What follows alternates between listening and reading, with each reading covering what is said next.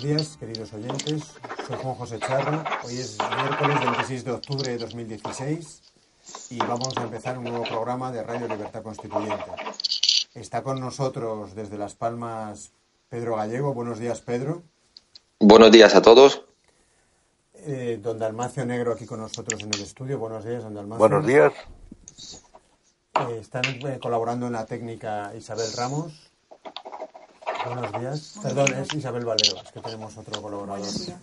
Buenos días, Isabel. Manuel González. Buenos días, Manuel. Y también está Elena Bazán. Buenos días. Buenos días, Elena. Y, y, por supuesto, nuestro amigo y maestro, don Antonio García Trevijano. Buenos días, don Antonio. Eh, Buenos días, amigos. Hoy estoy feliz, primero porque hacía tiempo que no venía a Dalmacio y lo he encontrado formidable de aspecto físico. Eh, luego, también... Porque no eres médico. Si fueras ¿Cómo? médico, porque no eres médico. Si fueras médico, dirías otra No, cosa. no, no, ¿qué va? Yo percibo cosas que no podéis ni No, si yo estoy de acuerdo. Si yo no Yo me per- creo- no, que percibo la salud de los demás. Sí, ya lo sé. no, Pero, pero los médicos a lo mejor te dicen que no. No, tú no, pero tú sabes que estoy diciendo la verdad. Ya. Está formidable. Sí, estoy de acuerdo contigo.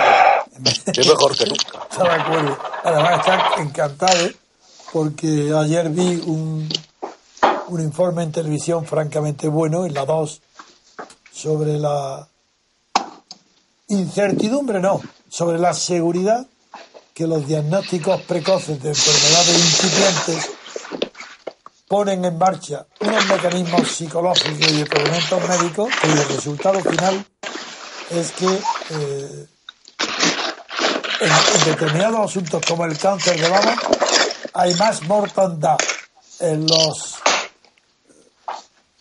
mujeres que siguen el, tratamiento precoz de un descubrimiento precoz que aquellas que no que no hacen nada especial se dejan ir y dura.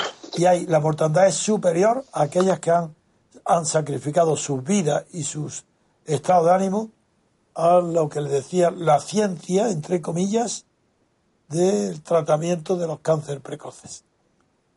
Pero en fin, antes yo no Es quiero... que, es que hay un problema ahí muy serio. Que es que las ciencias sociales se han apoderado de todo. En primer lugar, no son ciencias. No, no, en segundo lugar, es que se han apoderado de todo. En la política y el derecho ahora son ciencias sociales. Sí. La política desaparece, el derecho también. Están englobados ahí. estadísticas. Pero es que la misma ciencia, eh, la medicina sobre todo que es experimental, está bajo las ciencias sociales. Sí. Y entonces las, eh, y entonces las ciencias sociales además están dominadas por la estadística. Es. Que la estadística vale, si acaso, en el momento en que se hace. Un minuto después ya no vale. Ya es incierta. Y, y ese es un problema que hay. Entonces ahí es, es un caso típico. Las ciencias sociales, pues ahí se imponen y entonces hacemos estadísticas, tal, tal, ala, a curar el cáncer precoz y provocar más cáncer, más mortalidad. Se provoca, sí. Claro, ciencias No, solo cáncer, sino el Es que hay un imperialismo de las ciencias sociales y de la sociología con la pedagogía y la, y la psicología, que es que es absurdo. el tratamiento precoz de El enfermedades imperialismo, ¿eh? me refiero al imperialismo. de la no quiere decir que no tenga algún del- sentido. de los cánceres de mama, ah, está demostrado la gran proporción que ha producido en enfermedades cardíacas por el tratamiento. Claro, si es que los tumores, además, si todo el mundo tiene una verruga, es un tumor. ¿sí? Es que los tumores son normales en todos los seres vivos. Otra cosa es que se produzca realmente la enfermedad. Entonces ahí es donde debe actuar la medicina, el médico, Bueno, hoy tenemos, hacer lo que pueda. hoy tenemos dos temas que vamos a desarrollar y que para mí tienen muchísimo interés cultural y espero que para Dalmacio también y para Pedro, que está al teléfono de Las Palmas, también. El, primer, el primero es un tema que se puede calificar de puramente cultural. Y es la noticia que aparece hoy en el país, en primera página anunciada, que el Vaticano prohíbe esparcir o guardar la ceniza de los muertos. La noticia especifica que él está en contra de la cremación de los cadáveres, pero que si por razones eh, superiores de, de sa- de sanidad, bien, admite, pero lo que no puede admitir es el esparcimiento de las cenizas ni por tierra, ni por mar, ni por aire, ni que se guarden en las casas, ni que se repartan de las cenizas entre los familiares, ni que se guarden en joyas de manos de mujeres, eh, residuos de las noticias. Contra todo eso lo considera, francamente, un sacrilegio, porque considera que el cadáver, los cadáveres son hijos de Dios y deben ser guardados, bien sea en los cementerios, lugar sagrado, o en la iglesia. Esa es la noticia de hoy, que doy primero paso a Dalmacio, porque no es una novedad, y él no lo va a decir, pero es la confirmación de lo que se sabía. Mira, hay una anécdota que, que esa parece que es real, de que unos emigrantes italianos en Norteamérica le mandaron, murió, me parece que el abuelo, y mandaron las cenizas a los parientes y a los nietos italianos. Y entonces los nietos italianos pensaban que era un, un obsequio de un dulce, algo por el estilo, lo, lo adobaron no sé cómo y se lo comieron. Y luego se enteraron de que se habían comido al abuelo. Claro, claro. Bueno, ¿sí? es que eh, lo que hay ahí, en primer lugar, eso no es que la iglesia, como enseguida Sí. la prensa y todo eso, que le impone, no, lo ha recordado, para empezar. Y es que eh, lo que hay ahí en juego, porque había degenerado, porque como la iglesia abandonaba a los creyentes y a todo eso, se entregaba a la, no sé, al estatismo, a lo que sea, pues eh, es un recordatorio de que la iglesia eh, pone en primer lugar el valor de la persona humana. Y entonces al ser humano, a las personas, pues hay que conservar, hay que respetarlas, ¿verdad? Que se van a convertir en ceniza y todo eso. Y entonces, pues eso de que se ande jugando con ellas una vez muertos, pues no, ese es el respeto a los muertos, que es ancestral. Es el origen de toda la cultura. La cultura empieza por el culto, y es el culto a los muertos. En las eh, tribus primitivas, y todavía en algunas, eh, se supone que hay siempre el mismo número de individuos y que los muertos están viviendo entre los vivos.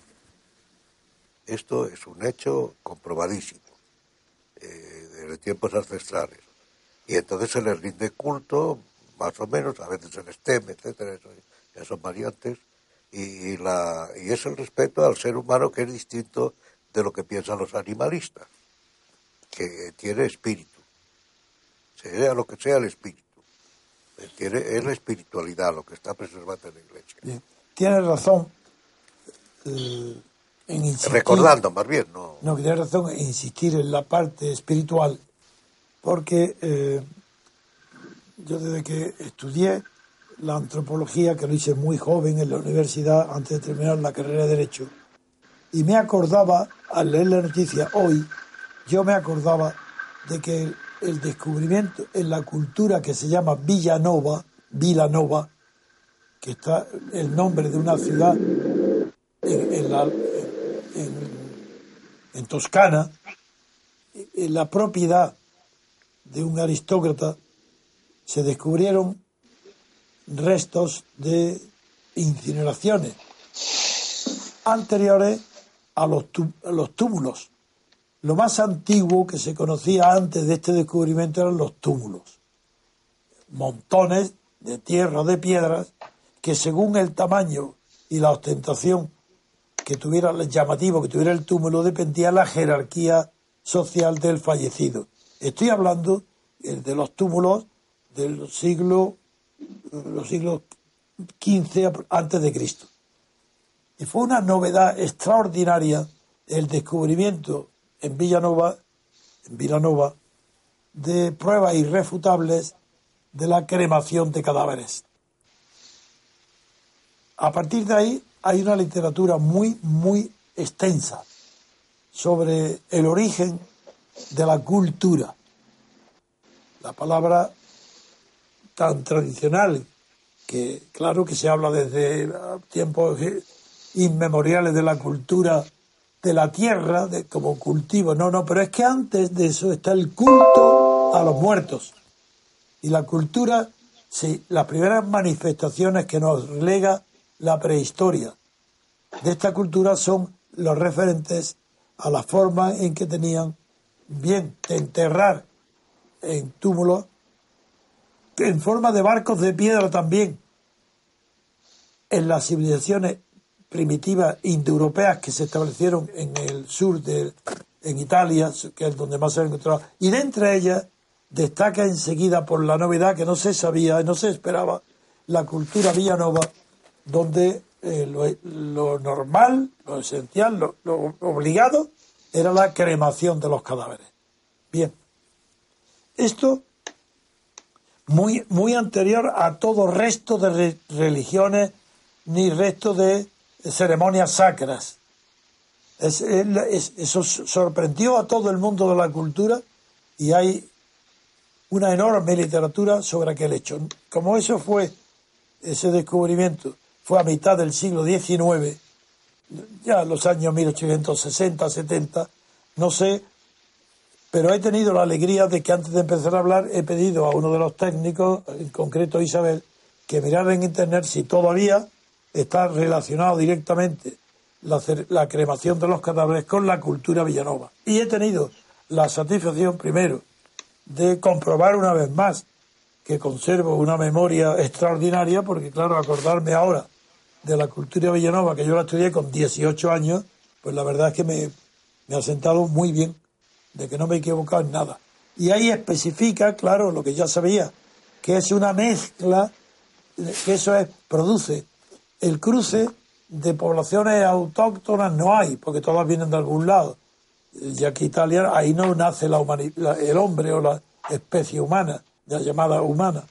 Pero sí que se produce un cruce de, de cultura entre la emigración, las migraciones, como hoy se llama, de los hindú, del pueblo que vienen de, de Asia y que se detienen bastante tiempo en Irán y forman las civilizaciones indoeuropeas y la indo-iraquí. La indo, Irana, indo-irana. La, indo-iraní, iraní, la indo-iraní.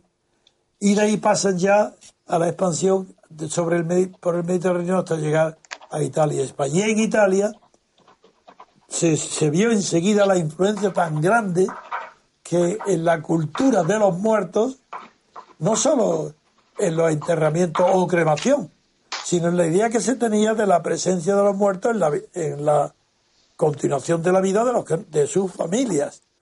Todo eso se patentizó en la cultura villanova. Y hoy, eh, por mucho que se avance en descubrimiento, el hecho de, de que venga de la India la costumbre del enterramiento, pues no nos extrañará conociendo las costumbres hindúes actuales. Es más, hay otra costumbre eh, muy posterior ya, que es la de los vikingos.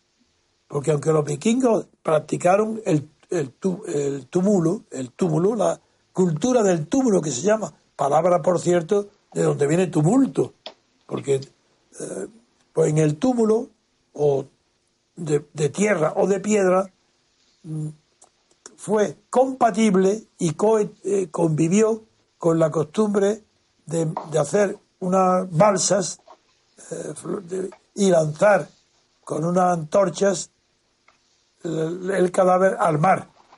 Alguna película eh, se ha recordado, pero un poco novelescamente. Pero eran, no eran barcos, ni había flechas que se tiraran de fuego para incendiarlo una vez en el mar, pero que había también quemar en los vikingos se quemaba sobre el mar y se hacía túmulos en tierra. Bien, eh, yo creo que este tema es tan importante que hay que relacionarlo directamente con el concepto espiritual de la cultura. Eh, porque parecía que la memoria y el recuerdo y el respeto de los muertos parecía que como los egipcios, que figuraron que ya en los egipcios estamos hablando del siglo noveno, nueve antes de Cristo, mientras que estas culturas son de siglos XIV, XV antes de Cristo. Pero en los egipcios ya sería inconcebible la cremación, porque ahí la, la muerte es el camino hacia Osiris, hacia y Re, el, el sol. Y de ahí que se tienen que guardar alimentos para el viaje y toda la cultura faraónica gira también en torno a la muerte.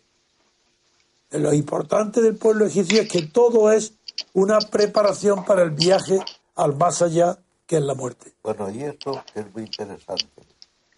Eh, tiene que ver con que la mayor revolución que hubo en Egipto, una revolución, no recuerdo qué dinastía era, ¿Cuál? ¿La del monoteísmo?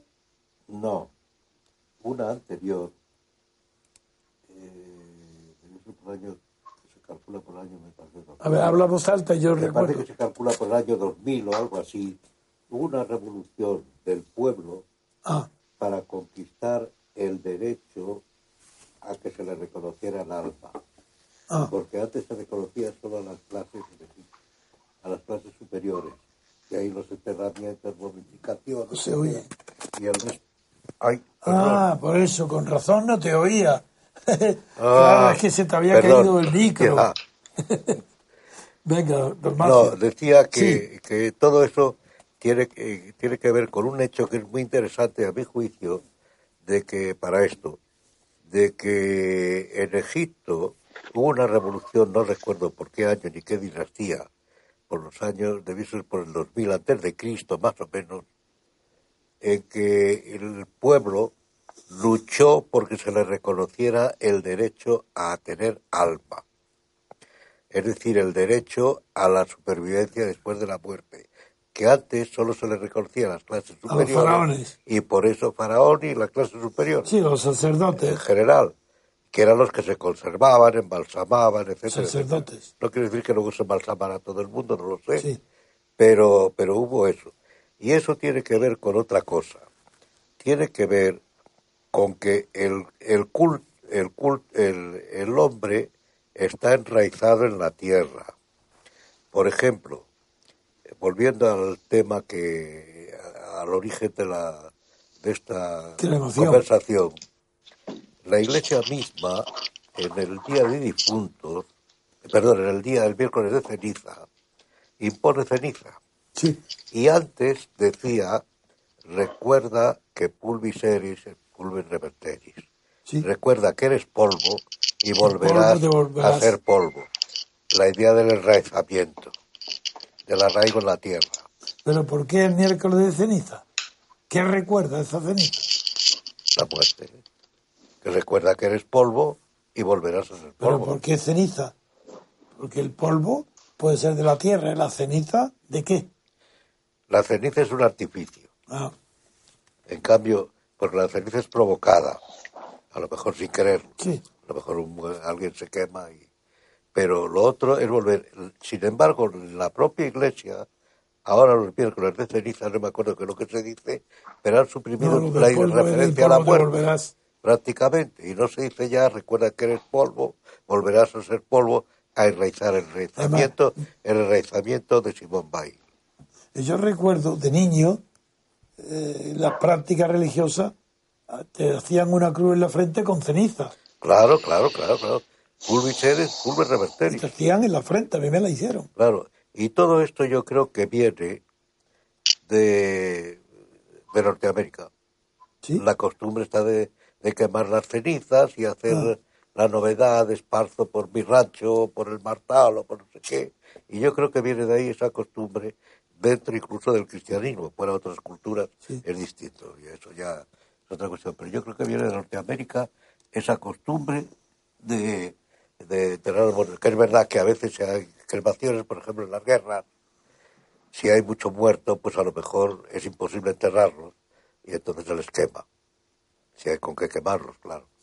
En la guerra mundial, en la última guerra mundial, yo recuerdo que carnicerías de rusos y alemanes, hay relatos por ahí, la, la única manera era de, de quemarlos. Pero bueno, es una cosa excepcional y por las situaciones En la antropología de los años 40, 1940, era, fue, estaba toda volcada en las consecuencias que tendría para el concepto de cultura el descubrimiento de Villanova, de Villanova en Toscana, y que los propietarios del terreno donde se encontraron estos eran muy ricos y financiaron y apoyaron toda la campaña para descubrimiento, enterramientos, todo fue financiado por ellos. No me acuerdo el nombre. Pero considero que en este momento, en, que es en Italia, de donde el Vaticano se vuelve a pronunciar sobre este tema, me acordé de la. No sé cultura- recordar una realidad. Claro, Recordar que la muerte está ahí, que no es un juego. No. Que pero tampoco hay que tomarlo- Sí, sí, es, es verdad. Pero que lo que yo le di importancia es que parece ser que eso vino de la India. Porque Sí, es que la- el descubrimiento aquí en Es Europa hay, hay es una, ese. hay una razón también, muchas veces, para la cremación, que son razones higiénicas elementales. La Por epidemia, ejemplo, eso en muy las posterior. pestes en la Edad Media. Eso es muy posterior. Bueno, pero en las pestes en la Edad Media también se quemaba la gente. Claro, pero es porque ya Por se razones- sabía lo que eran las epidemias. Por, razones Por la peste, sobre Claro, todo. sí. claro, claro. pero no ya- por otra razón, no por despreciar, eso ya- no como un desprecio del cuerpo No, jugar, es otra o por jugar con el cuerpo. En fin, no creo que hemos comentado bastante esta noticia. Yo le di importancia, me ha gustado muchísimo recordar mis estudios de hace pues 70 años, cualquier cosa. Y, el, y vamos a un minuto, una pausa, y volvemos enseguida. Perdona, si me permite. A ver, dime, dime. Es que hay una obsesión hoy por evitar el recuerdo de la muerte. Recuerdo de la muerte. Eh, la idea de la muerte, por evitar hoy la idea de No la se concentra en el Día de los Difuntos. Un día, No, no, pero quiero decir la obsesión hoy, hoy en general. ¿no? Sí, Me eh, vivir de Por evitar la muerte, que es eso mismo que ha llevado a modificar, es que no me acuerdo las palabras que, que ahora dicen con frecuencia en las iglesias, el día de, el día de, el miércoles de ceniza. No, lo- no recuerdo exactamente. Pero ya no es el recuerda que te mueres y tal y cual. No, no. Así. Ahí, en la propia iglesia y fuera, no digamos. Hay un olvido. Y todo, es la idea de la inmortalidad, que to- la idea que una de las ideas vigentes es buscar la inmortalidad. pero muchas, viene lo- la muchas personas que no tienen conocimientos culturales profundos eh, van a creer que por lo que la iglesia no quiere que se esparzan las cenizas es porque Dios es tan muy, muy poderoso. Pero no está al extremo que la resurrección de la carne después de la muerte permita que cenizas esparcidas en el océano y entonces pueda reconstruir otra vez la figura humana. No, Entonces, pero es que eso es lo que van a pensar. Eso es imposible. Todavía si está enterrado en un cementerio y conserva el esqueleto, bueno, todavía. No, no, no, no. No, no, tú no. No, eso es la idea de Dios. O Dios es Dios, o y es omnipotente, y puede hacer lo que la gana. o- Muy bien, pues no, de acuerdo. eso- eso Como Dios es Dios, todo lo puede. Igual que los, igual que los, ah, los yihadistas. Dios, oh, Dios es grande, todo lo puede. Sí. Claro que sí. No, no, Muy bien, omnipotencia divina. pues vamos a un descanso y a otra noticia. Que lo que está en juego hoy, en gran medida, es la idea de creación. Mm. El mundo es increado o es creado. Esa es la clave hoy en día, lo que está en juego. Ese es otro tema para alguna noticia del- científica de algún día que nos diga ya cuándo fue creado el mundo, por una explosión y si Dios fue Bueno, el eso- pirotécnico. Eso, es otra cosa. Ya es. Pero es, es una idea capital. La idea de creación solo está en el, cristia- en el judaísmo y en el cristianismo. Y el Islam no toma de ahí. El Islam es otra cosa. Pero, Dalmacio, esa es la idea del primer motor de, de Aristóteles. no, no, no, no. No. Bueno, bueno, se ha tomado No, mucho. El primer No, motor que ya en el primer motor no hay primer motor. es una explicación filosófica, eh, filosófica para explicar el origen. Sí. Es verdad que Platón y... Exactamente, no, no, pero no, sí. no, no, no. Es que eh, lo que aparece ahí, la idea es si el mundo es inmanente, si no hay más que inmanencia o hay trascendencia. Si el mundo es creado, hay trascendencia. Si el mundo es increado, la tra- hay una trascendencia, como dice ahora el tonto de Habermas, trascendencia mundanal o secular. Ah, tontería. Ahora lo que se está manejando en todo esto es que el mundo viene de la nada, directamente. Claro, el Es- esa, esa es la teoría. Claro, pero es que es eso, es que... Y la nada para Demócrito, por ejemplo, era el no ser. No, no, no, no, ser. perdón, para, para los griegos no había idea de nada.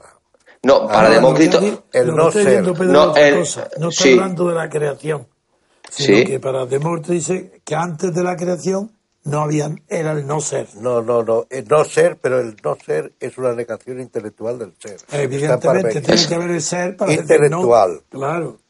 Pero no es la idea real de la nada. En el, el cristianismo, por ejemplo, cuando se habla de nihilismo, Sí. el nihilismo que viene del cristianismo no tiene absolutamente nada que ver cuando se dice el nihilismo budista. No, no. En el budismo no hay nihilismo hay idea de nada, pero es otra cosa. Pero es que el filósofo que ha escrito sobre ese tema, no, no vamos a desviar, no es Paul Sartre con el libro El ser y la nada. Y, para, y para, él la nada incluye no solo la no existencia, sino incluso la ausencia. Eh, la idea de Sartre es nada más. La creatio es nihilo, que es una frase de la cultura occidental.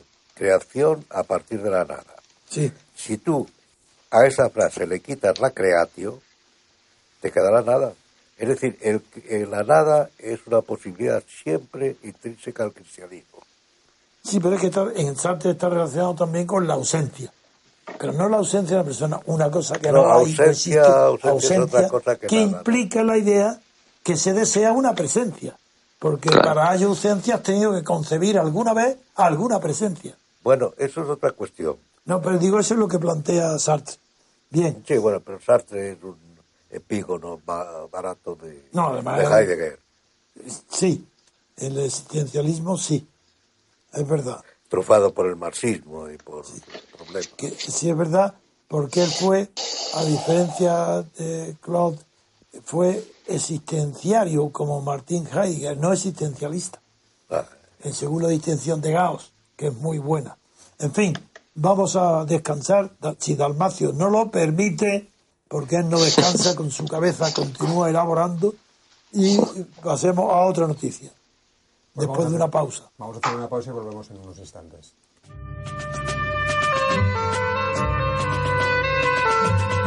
Anunciamos la primera asamblea de repúblicos el 10 de diciembre en el Salón de Convenciones del Hotel Puerta de América en Madrid. El plazo de inscripción a la Asamblea continúa abierto hasta el 6 de diciembre. Asociado, contamos contigo. Más información en todos los canales del MCRC y en organización mcrc.es.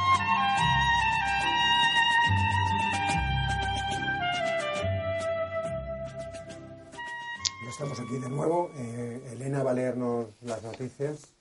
Sí, pues las noticias en el país en la página 20 dice más insta a parar en la calle el proceso a la presidenta del Parlamento. El superior catalán admite la querella contra Forcadell por desobediencia. Y en el país, en la página 14, dice: el Gobierno alienta a salir a la calle contra los jueces. No estaremos de brazos cruzados, avisa tras iniciarse la investigación contra Forcadell. Bien, esto se esperaba. Continúa el proceso, proce, no sé cómo se dice en catalán si se pronunciará la S o no, el proceso. Y el vamos a comentarlo dándole la palabra. Yo pienso que Pedro lleva mucho tiempo ocupándose de este tema, de conocer bien los fundamentos y las raíces y las consecuencias de este desprecio por las leyes, de esta ausencia del derecho en Cataluña, porque tampoco hay un derecho sustitutivo ya que la característica número uno del derecho es la coercibilidad de las leyes. Y en Cataluña parece que no hay derecho, porque ni son coercibles las leyes dictadas en el Parlamento de Madrid, ni son tampoco eh, obligatorias mm, fuera de los rótulos de las calles y de los comercios las eh, leyes dictadas por la Generalitat de Cataluña. Así que adelante, Pedro, a ver cómo enfoca hoy este comentario que tenías, que querías hacer. Bueno, para seguir con el tema catalán, la cuestión catalana que llevamos eh, analizando durante estas semanas, hoy voy a enfocarla desde el punto de vista y de la tesis de un jurista que eh, tanto don Antonio como don Dalmacio, por supuesto que conocerán, que es nada menos que Rudolf von Jering, uno, de los más grandes, por no decir el más grande de la historia del derecho.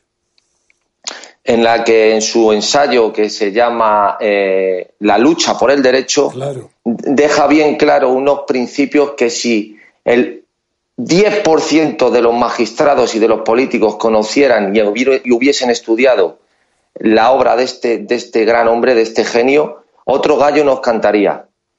Eh, la obra de Jerry se basa en las... rival, bueno, en, en su tiempo con Savigny, que tenía, Efectivamente. que, que tenía más fama que él. Pero Desde claro, luego. Pero Savigny pertenece a la escuela histórica del derecho. Es decir, no, Desde que sea, luego. no que sea relativista, pero sí historicista, cosa que Yering nunca lo fue. Sí, pero, Desde luego. pero él se opuso a Savigny cuando Savigny estaba muerto y no le pudo contestar. Ah, eh, fue posterior. Y no le pudo contestar. Porque No, hombre, hubiera claro, no, pero yo- le yo hubiera, por eso he le hubiera dicho- contestado seguramente bien. Sí, lo hubiera porque era muy inteligente, Savigny. Pero lo que yo no he dicho, yo lo que he dicho es que la escuela histórica, que él se pronuncia contra los principios historicistas de la escuela histórica que era Savigny. Aunque Desde Savigny, lo- aunque Savigny Sí. no contestara. Desde luego. De hecho, él dice que su tesis en la universidad era la de Savigny. Ah, pues, Claro, porque era la que se manejaba Sí, eh, la- contemplando el derecho como, un, como una especie de persuasión legal que los pueblos con el paso de la historia y del tiempo al final acababan acatando ciertos principios. sí, pero eso fue Te- al principio en su juventud, luego cambió Exactamente. radicalmente. Exactamente. ¿Cuándo, cuándo él cambia la tesis que vamos a manejar nosotros? Que no es otra que la misma tesis que manejan, por ejemplo, en, en cierto sentido, pues desde Suárez a Hobbes o a Spinoza, que es que el derecho se ejerce por la fuerza. Pero vamos a la tesis de, de Yering. Que es una Dice que todo. que- que, si me permites, que es una tesis que destruye el concepto de derecho y lo Bueno. transforma en legalidad. No, Es no, la no. tesis de, de Hobbes. Sí, Autoritas non veritas facit leges. exactamente. De ahí viene. eh, Bien, bien, pero estoy diciendo lo mismo. Sí. Venga, la, la tesis de, de, de, de es la siguiente, que todo el derecho eh, que existe en el mundo debió ser adquirido por, por, la, por la lucha y que lo que existe, el derecho es que existe hoy en vigor, es indispensable imponerle, imponerlo por la lucha a los que no lo aceptan. Porque tanto el derecho de un pueblo como el de un individuo se supone ya presupone que ese individuo y ese pueblo están dispuestos a defenderlo. Y remata esta primera tesis, que el derecho no es ninguna idea lógica, sino una idea de fuerza. Y pone la, la- la metáfora de que por eso la justicia se, el- se representa porque tiene en una mano la balanza donde pesa el derecho y en otra la espada que sirve para hacerlo efectivo. Que Pero una ¿cómo? sin la otra. Pedro, por eso yo repito continuamente, como yo, yo estoy en la tradición y he heredado a Yering, pero eso repito continuamente la definición de Yering de ley, que resuelve un conflicto de intereses. Lo dice aquí también. Sí, señor, lo, dice aquí implícitamente, efectivamente. En- en- entre otras cosas, la tesis también que maneja que el Estado no puede mantener el orden legal más que luchando contra la anarquía que lo ataca. O sea, es que más, más, claro, más claro no puede ser. Sí, y, pero dice una cosa, Cuidado, que dice el Estado. sí, pero cuidado, por eso, voy a decir, esa es la primera, El- pero la El segunda, Estado es fuerza. Sí, pero sí, igual que dice Weber, pero es que voy a decir lo siguiente, que todavía me gustó todavía más, que dice que no solo los poderes públicos deben luchar por el derecho de un pueblo, sino todos los individuos.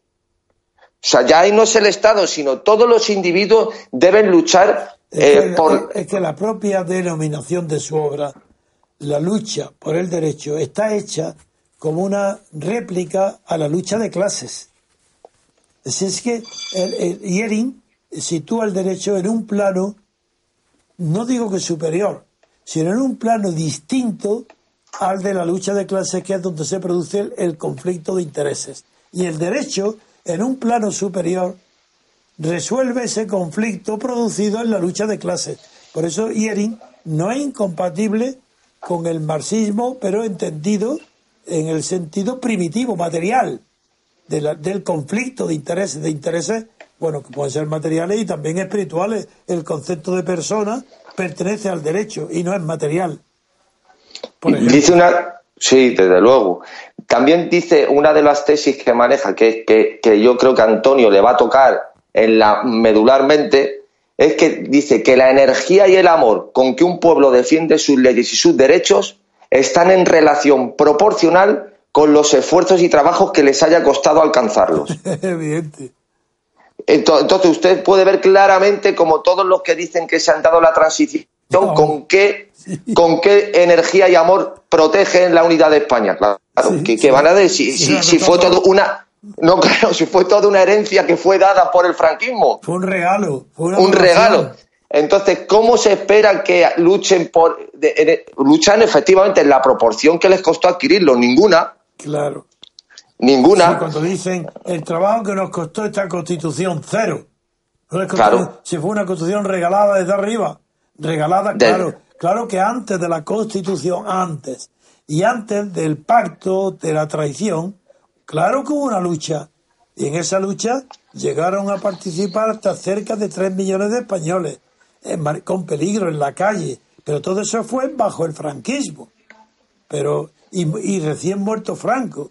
Pero el pacto de la transición comienza con la traición de Santiago Carrillo a esa tradición de lucha de intereses y de clases en la calle.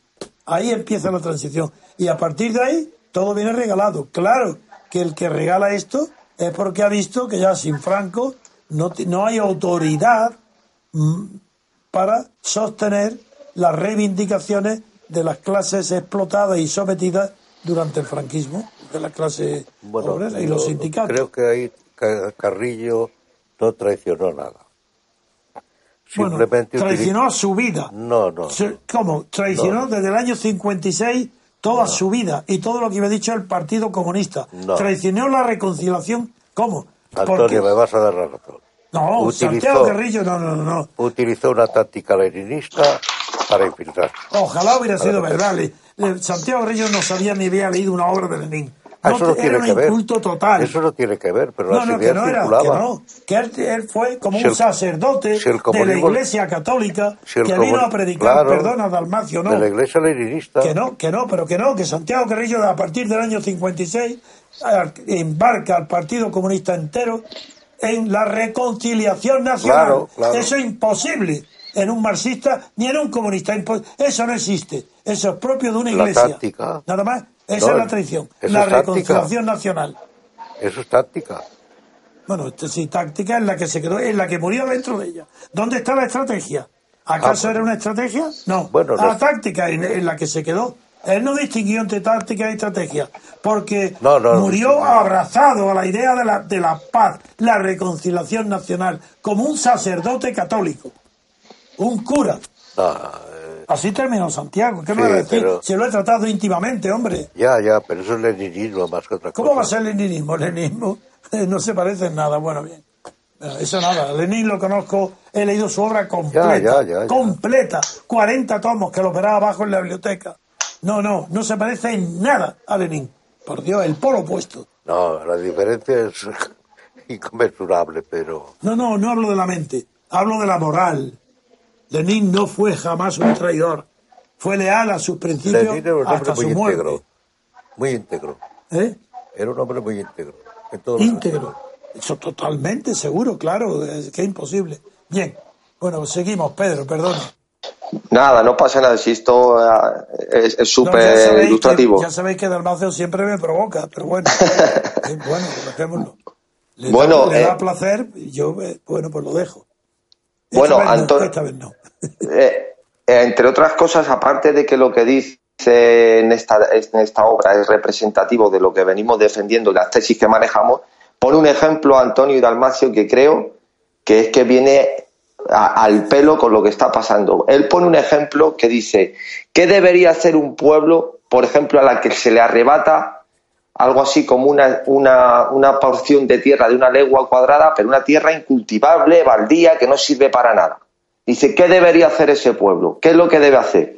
Dice, pues ese pueblo, si, si se tiene aprecio por sí mismo, lo que debe es luchar al margen de los, de los costes que tenga esa lucha, de, de- dinero, de, de- de- de- de- de todo, de, de- de- de vida, de lo que fuera. Por la idea de integridad de la patria, de la unidad. De- debe luchar, dice, porque La precisamente a un, a un pueblo que le ocupen, aunque sea una legua cuadrada de, la tierra baldía, poco a poco se irán ocupando las demás hasta que no quede nada. Dice, y es, de- es más, dice, eh, dejará existir como Estado y, y no tendrá más digna muerte que, el- que, que- que precisamente por no haber luchado, aunque fuera esa legua cuadrada, que se merece todo lo que le pase. Y lo compara que por qué, eh, si eso mismo le pasa a un único hombre y pone, creo que dice, un campesino, que él tiene eh, la misma autoridad moral para hacerlo y dice que no es el, en sí mismo el material que se ataca el que, eh, lo- que de- tiene que defender el, el campesino o el pueblo, sino el dolor moral que le causa y la injusticia de la que ha sido víctima es lo que le tiene que mover a luchar por ese derecho. Entonces, eso hoy en día lo lees y es que se te caen los palos del sombrajo. Es que no hay O sea, nadie que- que piense así hoy. Es que la es- es que- socialdemocracia Exactamente. es el enemigo Claro, de esto. Que tiene que A ver eso con lo voy. que hablábamos antes del A eso voy. enterramiento, ¿Cómo? del enterramiento, el apego a la tierra, el enraizamiento de Simón Sí. Bail. a que eso, a esa, a eso, internacionalismo y contra todas esas cosas. Es a eso quería, de- sí, que sí. sin embargo. A eso quería desembocar Antonio, que precisamente estos principios que son, vamos, Es que de la tierra. Son Claro. verdades evidentes de la política, Eh, no verdades eso- morales, no, no, no, no. Eso es, Verdades eso de es. la relación de fuerzas existente en el mundo, por intereses contradictorios y opuestos. Quien no entienda eso Eh. no entiende nada, ni el derecho ni la política. Eso hoy en día queda anestesiado completamente, Antonio, y sabe bien, mejor que nadie, anestesiado por el, el- el velo socialdemócrata que cubre todo. Que Decir llama- eso hoy ¿Sabes mismo. cómo se llama eso en España? El pueblo es maravilloso calificando. Eso se llama buenismo. Claro. Eso está sacrificado todo No, es indiferencia. en, en nombre del buenismo. Indiferencia. No, Zapatero era el buenismo. Sí, sí, Sí. es indiferencia. Hombre, Es- Pero, es pero re- lo que es- estáis planteando es una cosa muy interesante, lo de Carl Smith. Gea es la madre Hombre. del derecho. hombre, eh, háblale a Pedro de Carl Smith, verás lo que te Gea, lo que está diciendo es que Gea es la madre del derecho. Y entonces el derecho surge del conflicto de intereses por la tierra. Claro. Eso es el del nomos el of the earth, el, el nomos de la tierra, es de, de esa obra. El Eso es de lo que la estás tierra. diciendo. Sí. Sí. Claro, claro. Pero si es que hay unos principios, Antonio, yo entiendo cuando te indignas y hablamos, no te, no te indignas porque no te indignas, sino porque sabes las causas. Pero cuando hablamos por los temas que estamos llevando, cómo los magistrados ni los jueces no manejan ni un 1% de lo, de lo que me enseñas y nos enseñas cuando estamos en el caso que nos está llevando a nivel personal, Sí, como jurista. lo como jurista es que lo comprendo perfectamente. Es, es que porque en España, para que es que- sepas, en la Universidad Española no se estudia ni un renglón de un jurista. Todos son legistas. Se Entonces- estudian textos legales y comentarios legales. Pero los principios Positivismo. generales del derecho de un jurista en la Universidad Española no se enseña. Y los magistrados tampoco lo conocen. Es puro positivismo. Eso es positivismo. El derecho constitucional. Han suprimido el derecho político y el derecho pero sin el rigor de las ciencias positivas. Por lo menos, si fuera positivismo, pues que se tengan el rigor de las ciencias físicas. No, es la ley, es el sistema norteamericano. Bien. No, es lo que dice Antonio, que es, el- es- es solo se remiten a códigos, artículos, Claro, a, a leyes y nada más. No hacen Claro. una hermenéutica, un- Nunca. una hermenéutica del derecho. Nada. Y entonces, claro, yo esto lo he comprobado co- cuando con él he aprendido y, y nos está enseñando muchas cosas, que si todos estos magistrados, ministros, políticos, supieran, hubiesen leído un 10% de lo que nos enseña, es que esto sería completamente distinto. Es que dicen cada barra basada. Porque no una- hay universidad española en humanidades. Sí, quizás Nada. la hay en historia, no lo sé. En derecho no lo hay. El derecho español cargado- es cero. se ha Cero. cargado- Se ha cargado todo lo que tenga que ver con humanidades y con Bolonia ya ha desaparecido. Fíjate, sigue Pedro, que es interesantísimo lo que estás diciendo. Por supuesto, es algo que yo Además, tenía. no saben la alegría que yo tengo de cómo estáis aprendiendo a qué velocidad, porque estáis con un caso que os ocupa directamente. Por eso lo comprendéis como nadie. por supuesto, y, eh, lo, lo, vivimos en nuestras carnes de cómo decir, pero bueno, ¿cómo es posible? Claro, nos falta a mí, me faltaban herramientas desde el punto de vista técnico, jurídico, para yo darle, darle salida a, la, a, las incongruencias. Pero es que ahora lo entiendo, pero vamos, meridianamente. Es decir, gente que no ha leído, no tiene una formación. Como tu amigo y tu compañero que vino contigo. Pues igual. Que está, que efectivamente, que no tiene una formación sólida. Jonathan, sí hermenéutica de, lo que es la interpretación de la norma legal, del estudio del derecho profundamente, es evidente que no es imposible. Bueno, te voy a contar una anécdota, Antonio. Estuve con uno de estos juicios, coincidimos con dos juezas y una fiscal del País Vasco aquí. Ahora ahí. Y hace poco. Y empezamos a, citar juristas. Sí. Y cuando cité, por ejemplo, a Suárez o a Lorenzo von Stein, ¿sabes cuál fue su respuesta? Que les sonaba. uy, uy, uy, uy que les sonaba. Eso fue, esa fue la respuesta de las dos. Bueno, pues ya algo, oye. Cuidado, que si les sonaba. Ya algo es.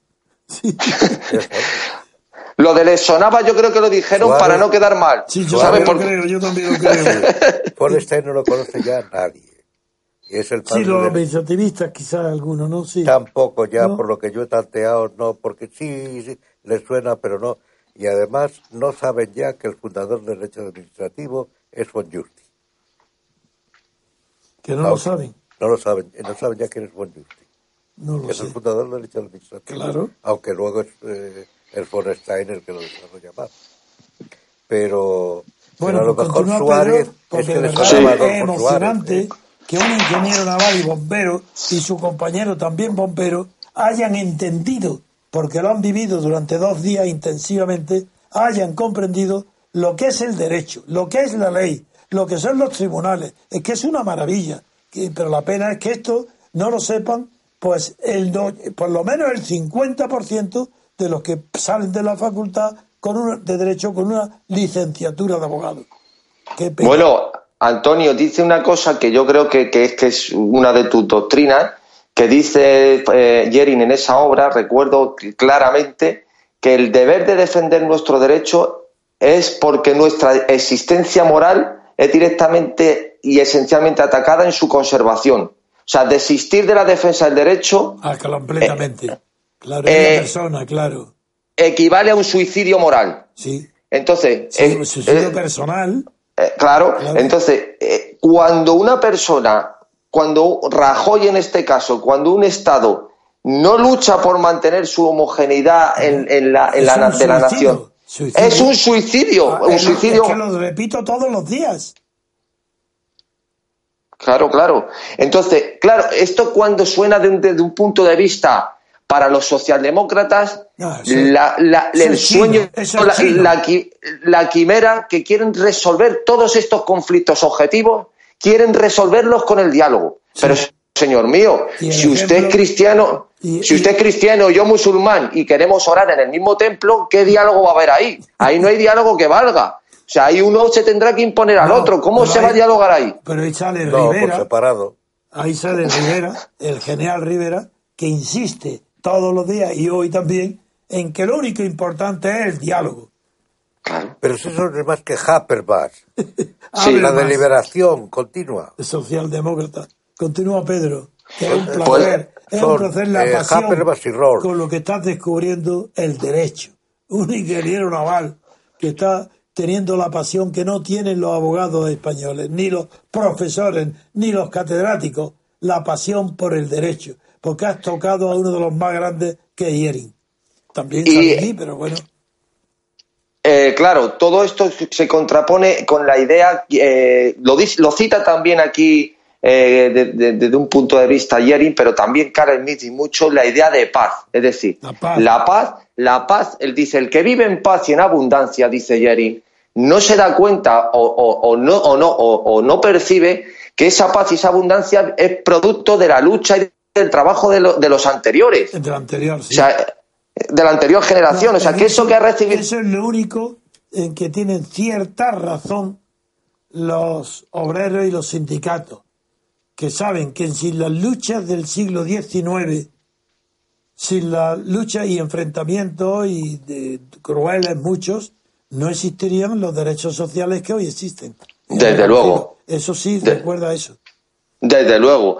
Claro, entonces, eh, to- toda esta gente que, que ha heredado el estado del bienestar, creo que eso, creen que viene eso de suyo. Es decir, Sí. cuando dicen, no, es que se acaba la seguridad social o hay que dar A ver. ¿Qué ha a pasado? que eso Repite, de suyo, pues como han nacido en ese, en ese estado, Ah, claro. que claro. cree- dicen que, que todo se, Sí, sí, han que creen que viene de suyo. Igual Sí. que la naturaleza, les ve igual.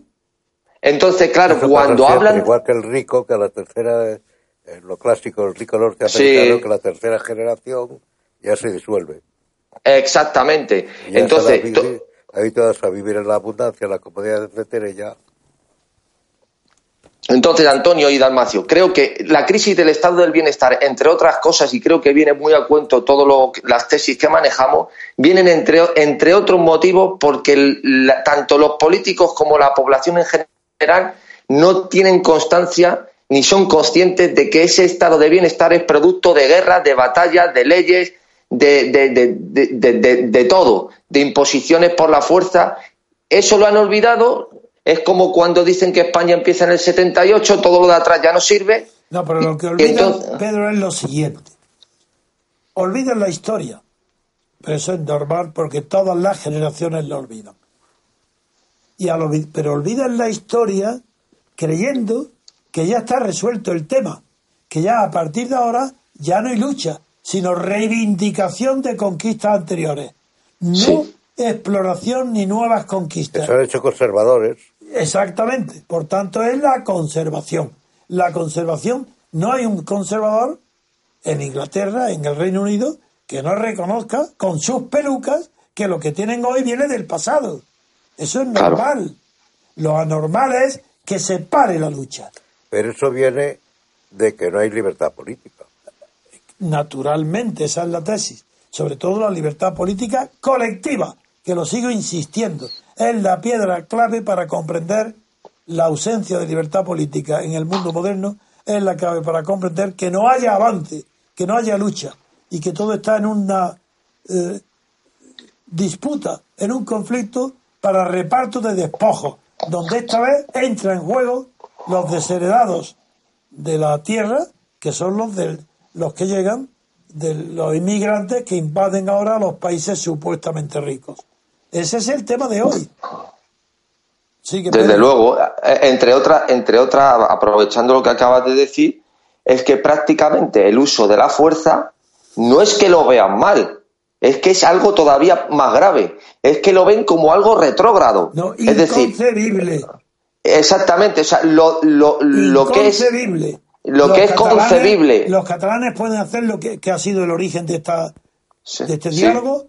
Los catalanes pueden hacer lo que quieran y separarse mil veces de España y desconectar teléfonos, eh, desconectar reyes, todo lo que ellos desconectar, porque no, tienen, no creen que pueda haber lucha, que no va- nadie va a exponer nada para impedir que Cataluña sea independiente. Y eso viene, Y continúan por eso.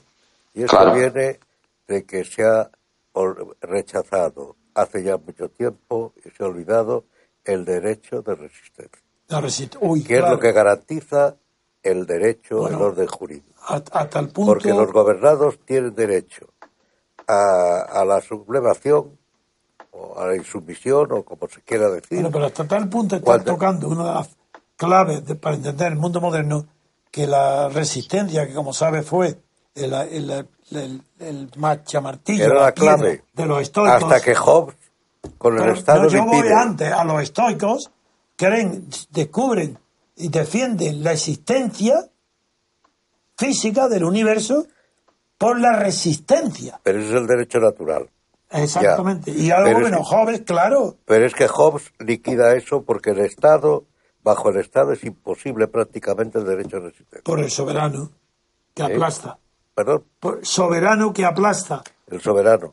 Y no Claro, cabe más derecho que el que el derecho que el, esta- que el que el Estado consiente o legisla. Claro, el soberano. Y por eso aparece que transforma el derecho natural en derecho político. Sí, sí, exactamente. Por eso yo he partido de la resistencia estoica a lo que hay hoy, que es la resistencia del poder, que eso no tiene nada que ver con el estoicismo. La resistencia del poder, el que lo tiene no lo quiere abandonar. Y porque no hay libertad política. Si lo hubiera, la libertad Y implica... ya tampoco hay libertades individuales, dígase lo que te quiera. Ah, bueno, lo que no hay es garantía Hay de las libertades hay individuales. no, no, hay, hay infinidad de reglamentos que controlan todo. Sí, por tanto, no hay garantía ninguna de libertades individuales. Está toda la Claro. vida No ninguna como un regimiento. Si el regimiento militar y el reglamento es la misma, y régimen es la misma raíz etimológica, todo significa lo mismo. Ausencia de libertad. Lo El- arreglado El es lo Estado, no libre. el Estado napoleónico reformó en ese sentido el Estado de Hobbes. El Estado de Hobbes Sí. era el Estado nada más, para poner la paz, evitar la guerra civil y tal.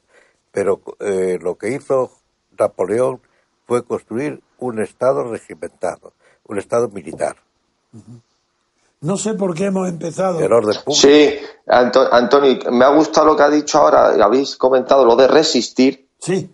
porque precisamente aquí también lo dice, en esta obra, que ha- y, le- he tú estudiado. como, y tú como ingeniero y naval sabes perfectamente la importancia que tiene la resistencia del material. Hombre, Hombre, claro. Es que el secreto de, de la civilización. Para la un barco es. De hecho, hay- eso, eso, la Sí. moral es tan importante como la material. Y la aquí- aquí- resistencia moral. Efectivamente. Es resistente. Nosotros Y somos resistentes. El MCRC es resistente. No se entrega a la falsedad de la política actual. Y como decía Camilo José Cela, resistir es vencer. Sí, Sí. el que Bueno. resiste gana, esa era otra cosa, sí. Bueno, no, pero vale. Sí, lo decía como una frase, sí, bien. Eh, Bueno. Aquí viene, aquí viene con lo de, con lo del concepto, de, con lo de resistir.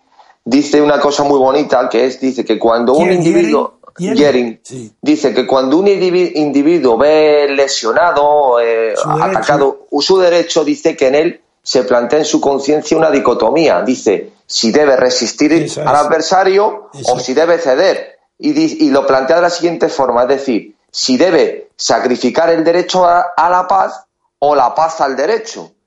Y entonces pone un ejemplo de que un rico, por ejemplo, si ese, ese derecho que le lesionan se le supone una cantidad de dinero para él despreciable, pues quedaría ese, ese dinero y sacrificaría la paz al derecho ese cedido. Pero dice, pero claro, pero dice, pero esto como veréis no es siempre así. Y entonces cuando luego cuenta el ejemplo que he puesto del campesino y de la legua cuadrada, es decir, que ya no es el, no se puede medir una balanza el derecho que se agrede, sino que hay un deber moral de luchar por el derecho. Porque si no es un suicidio, porque se empieza, no sé quién era, qué filósofo era, no sé si era Tocqueville, que decía que cuando se pierde un derecho nunca se hace de una sola vez. Entonces, eh, todo es un proceso, es un proceso en el que sin darse cuenta uno va cediendo, que yo creo que puede ser en, cierto modo, y vosotros lo sabréis mil veces mejor que yo, que es un poco el espíritu socialdemócrata, que creyendo en, esa, en ese intercambio de ceder el derecho al cambio de la paz, creen que van a conseguir mantener esa paz y lo precisamente lo que hacen es meterse en un laberinto sin salida. No, lo que no saben es que al perder el derecho se termina perdiendo la paz. Exactamente. Eso no lo saben. Esa tranquilidad aparente de Rajoy le va a costar muy cara. No, por supuesto que no a Rajoy, a los españoles. Antonio y Dalmacio, ¿os acordáis de la, bueno, la película, para una de mis preferidas, Lo que queda del día? Es que Aquella yo- del yo- Yo no la conozco. Sí, la conoce, aquella del mayordomo que hace a Anthony Hawking de mayordomo. Ah, la conozco, una maravilla. Pues un- la Que reunión, que muere su padre. efectivamente, viviendo en la misma casa. Sí, sí, me acuerdo. pues eh, la, la ingenuidad de- de- del lord de la casa sí. eh, que, que, a- que acepta a los alemanes y que el- Ah, Chamberlain mete la pata con, le- con, esa, con Sí. esa ingenuidad absoluta y, y el único que levanta, que ya lo he contado alguna vez en el programa, que, que- levanta la voz es el, un embajador que viene de Estados Unidos, que, lo, que hace el papel, el que, era, el que hacía de Superman, Christopher Reeve, y dice, señores, en una cena, allí todos se congratulaban, se abrazaban, cantando líder alemanes y, y que Alemania es un pueblo que necesita después de la Primera Guerra Mundial volver a ser lo que era. Entonces se levanta el americano y decir, señores, son todos ustedes personas con muy buenas intenciones y con muy buena y muy buenos deseos. Dice, pero Europa se ha convertido, dice, que, el avance del nazismo, etcétera, dice, y es hora de la real política, de los políticos profe- profe- profesionales, y ustedes no tienen ninguno ni idea. Y, efectivamente. Pero luego Billy Brandt interpreta la realpolitik como lo que hay hoy. Esa es la realpolitik, la renuncia a toda clase de principios, no solo moral, Pero eso está- principios jurídicos. ¿Pero por qué? Por la Ostpolitik. Claro, Claro. Desde luego. Porque la, apertura de, eh, la, la política de apertura al leninismo que es lo que ha abierto. sí, sí. Que es lo la- que ha infectado luego también a la socialdemocracia y lo que hay hoy. Y luego eso ha pasado en Norteamérica. Sí, pero el, Sí. el- el creador del concepto de realpolitik actual fue Billy Brandt. Y hasta la iglesia se lo creyó. Hombre, más, so- más, so- más, más socialdemócrata que el Papa argentino que tenemos, pues Uy. imaginaros. No, el Papa argentino no es socialdemócrata, es un, es un socio del San Lorenzo de Almagro. Un socio de Del San Lorenzo de Almagro. del club de fútbol. No es socialdemócrata. Muy bien. Bueno, eh, Pedro, si quieres añadir algo más, o tú, Dalmacio. No, pues yo, yo, yo creo que me, yo me he quedado a gusto. Ah, pues ya está. Bueno, Haces barcos. Haces barcos. De- Está de no, no, no, no. Está de bombero. Ah, es que estás de bomberos, sí. Además, hacer barcos hacen pocos, ¿eh? Sí, Eh, Hay otros menesteres que hay muchos campos y Además, eso hace. Aquí hay una de las obsesiones de, de la transición era liquidar la industria naval, que, con, Sí. la, que con la alemana era la mejor. y el que tiene el apellido Elena, la Bazán. Sí, Y los ingenieros Sí, navales Bazán. ven- venís de La la... red multimillonaria, es la dueña de la y sois Bazán. herederos de la ingeniería naval alemana. Sí, bueno, en, en, en, en- Galicia se hacen buques muy buenos, sobre todo bu- buque- buques que se llaman multipropósito, que venden incluso a muchos países. Que son y- pesca y recreo. No, mu- mul- multipropósito son buques de que es una especie de buques de guerra tipo portaaviones, Ah. pero más con una eslora más pequeña, que es el que tenemos ahora funcionando, eh, Sí. creo que se llama Juan Carlos, Rey Juan Carlos, y son buques de una tecnología muy alta, pero vamos, en general la construcción naval en España tiene muy poco peso y en Europa en general, porque todo se lo lleva Asia, sobre todo Corea, con los astille- astilleros Hyundai, y sobre todo la mano de obra, pues es- es- no se puede competir con esos países. ¿Y la tradición Pero es que- naval de Japón se acabó? no pueden ya competir con. Vamos a ver, hay dos tipos de industria, por así decir. La de buques grandes, ¿no? En la que no se puede competir con grandes astilleros como, por ejemplo, en Singapur o, Corea o China. Y luego están buques más, eh, por ejemplo, veleros, eh, yates, que entonces ya sí hay en Italia y, claro, hay astilleros de, buques de, yates de superlujo o o en los países nórdicos, en Noruega, que son muy buenos, o en Suecia haciendo veleros. Pero lo que es la gran construcción naval, Antonio, a la que hace referencia, es en Europa, quitando a lo mejor en Alemania, que hay zonas de, de construcción de grandes cruceros, como cuando, donde se hizo el Queen Mary, eh, está todo lo, to- todo copado por el por lo por el este por el por, es, es- Por- es una industria que siempre Ah, dime dime Damacio. Es que se pierde la conexión. ah perdona pues que está todo copiado eh, co- copado perdón por, por Asia la construcción naval y siempre tiene que estar con ayuda del Estado y el resto de pa- la pa- Europa concretamente porque la mano de obra es muy cara y se construyen muy pocos buques al año. En España no sé si llegan a, a menos de 20 buques al año. En resumen, hemos hablado hoy de los muertos y de los vivos. De los muertos, que ya las cenizas, ya no, como ha aclarado Dalmacio, era tradicional, o por lo menos algún tiempo, donde el Vaticano se había pronunciado como ahora. Y eh, de los vivos, que están en el poder y han abandonado la lucha por el derecho, no en lugar de la lucha de clase, sino en la lucha por la conservación de los puestos y la corrupción. Así que De gracias. los puestos en la lucha eh, de la conservación de los puestos de los que los tienen. Sí, la lucha de- de- para conservar lo Que que es lo que tienen. hacen los sindicatos, los reaccionarios. Sí, no solo en el gobierno, sino también en los, y la prueba que la corrupción mayor que ha habido en España es la de los sindicatos, la de los seres y los de comisiones, todos los sindicatos están corrompidos.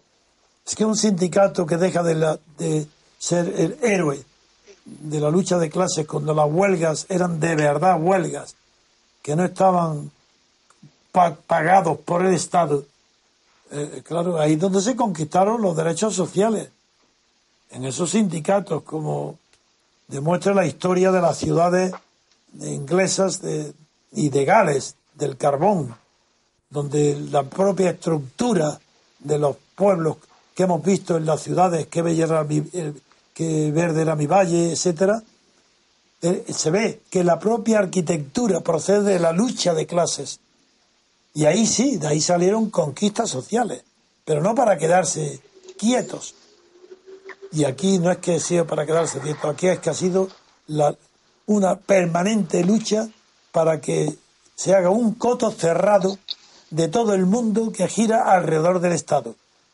Es decir, universidad, prensa, sin los medios de comunicación, clase política, clase sindical y altos funcionarios y las empresas grandes. Todo eso forma un mundo conservador bajo nombres pomposos que hablan todos los días los periódicos como si hubiera algo de interés en España. No, lo que hay de interés en el mundo es el movimiento. El movimiento que causa preocupaciones intelectuales, morales y económicas a los que tienen que sufrirlo. Como ahora en Europa produce la inmigración. Eso sí es una novedad. Pero ya veis lo que ha pasado porque el Reino Unido ha dicho yo me voy. Brexit. Ya veréis, mirad, lo que ha pasado. Que toda Europa se ha quedado sin respuesta. Nada más que con mala educación. En fin, mala educación ante los que se han ido, pero que continúan como socios. Hay una cosa que yo quería haber dicho antes y luego se me pasó como estábamos hablando, que es significativo cómo, relacionado con el tema de la tierra y de los bosques y todo eso, cómo la socialdemocracia, los, sistemas actuales, eliminan al campesino. Así lo Eliminan, no Sí, es sí. que el campesino desaparezca, elimina. es que lo eliminan. Eso es un tema eh, que viene en gran parte del leninismo porque más tenía conciencia del problema de la ciudad y el campo, No, es que tuvo. pero en cambio el leninismo va contra los campesinos. No digamos ya Stalin, que los liquida. No, Lenin hizo una verdadera revolución cuando para, Es que la- ha sido- para poner fin a la guerra europea, Es que como están empeñados con la industrialización, el stalinismo, el leninismo, está empeñado eh, que era sí, la para él era electricidad y técnica, técnica industrial. Sí, sí. Eso es luego. Soviet dirigida por el Soviet. Entonces viene de ahí la, la idea de que el campesino, lo- lo- los exterminios de los kulaks, todo eso, y en todas partes la agricultura ha sido el campesino. Pero eso fue Stalin. Así Eh, estaba. te voy a decir, no. Es que conozco también la historia. Y, este, y recuerda los textos de Lenin que dice que los, eh, los, los, los campesinos, que son pequeños propietarios, que son más, están más arraigados y que son el, casi el mayor enemigo. Eh, pero esa es la parte posterior. El Lenin, parte central. El éxito suyo se debe a una repentina valoración dentro del marxismo, porque además del campesino. Él lo que hace es hace- conquistar que el campesino y el soldado en el frente de batalla, unirlo en la misma batalla. Dejar de guerrear, dejar la batalla, abandonar el terreno y unirlo con los campesinos.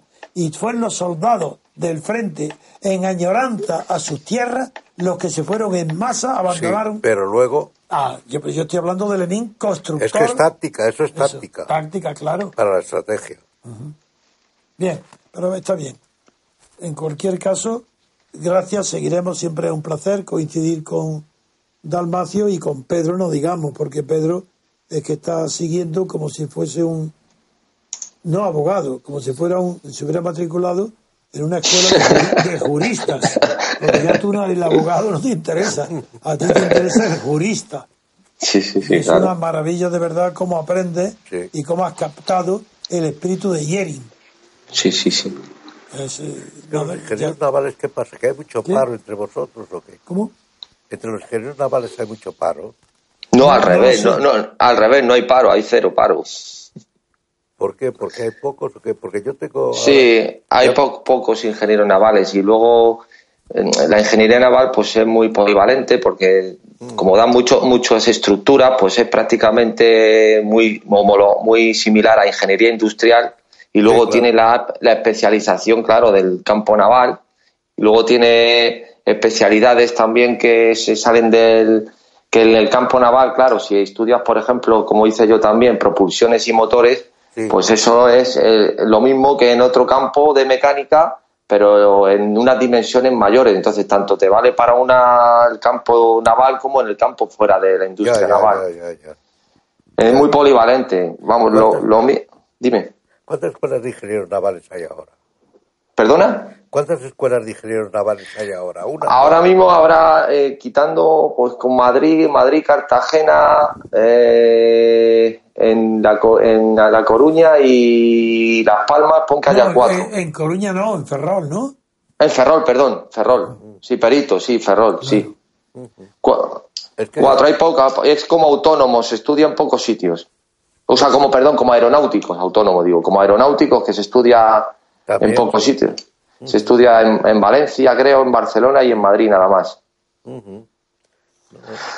Pues nada, Bien, pues nada, un fuerte abrazo y ya estaremos en contacto para vuestro pleito en el Supremo. por supuesto. Si- Un abrazo a los dos. Hasta pronto. Pedro. Un Hasta luego, hablaremos esta tarde. Sí, sí, un abrazo. Y tú habla con la procuradora ya para que me dé instrucciones a ver cómo hacemos esto del suplico y mandarlo ahí. A Sin si- duda. a ver si se firma, lo firmo en Las Palmas o en Madrid. ¿Dónde firmo? A- Ahora mismo, que aquí es una hora menos, la llamo ahora mismo. De acuerdo. Pues hasta luego, Pedro. Y Hasta luego. Adiós a todos los oyentes. Y ah, hasta muy pronto, hasta mañana. Adiós, Pedro. Hasta luego, un abrazo, Dalmacio. Bueno, hemos llegado al final del programa y nos despedimos hasta el programa de mañana.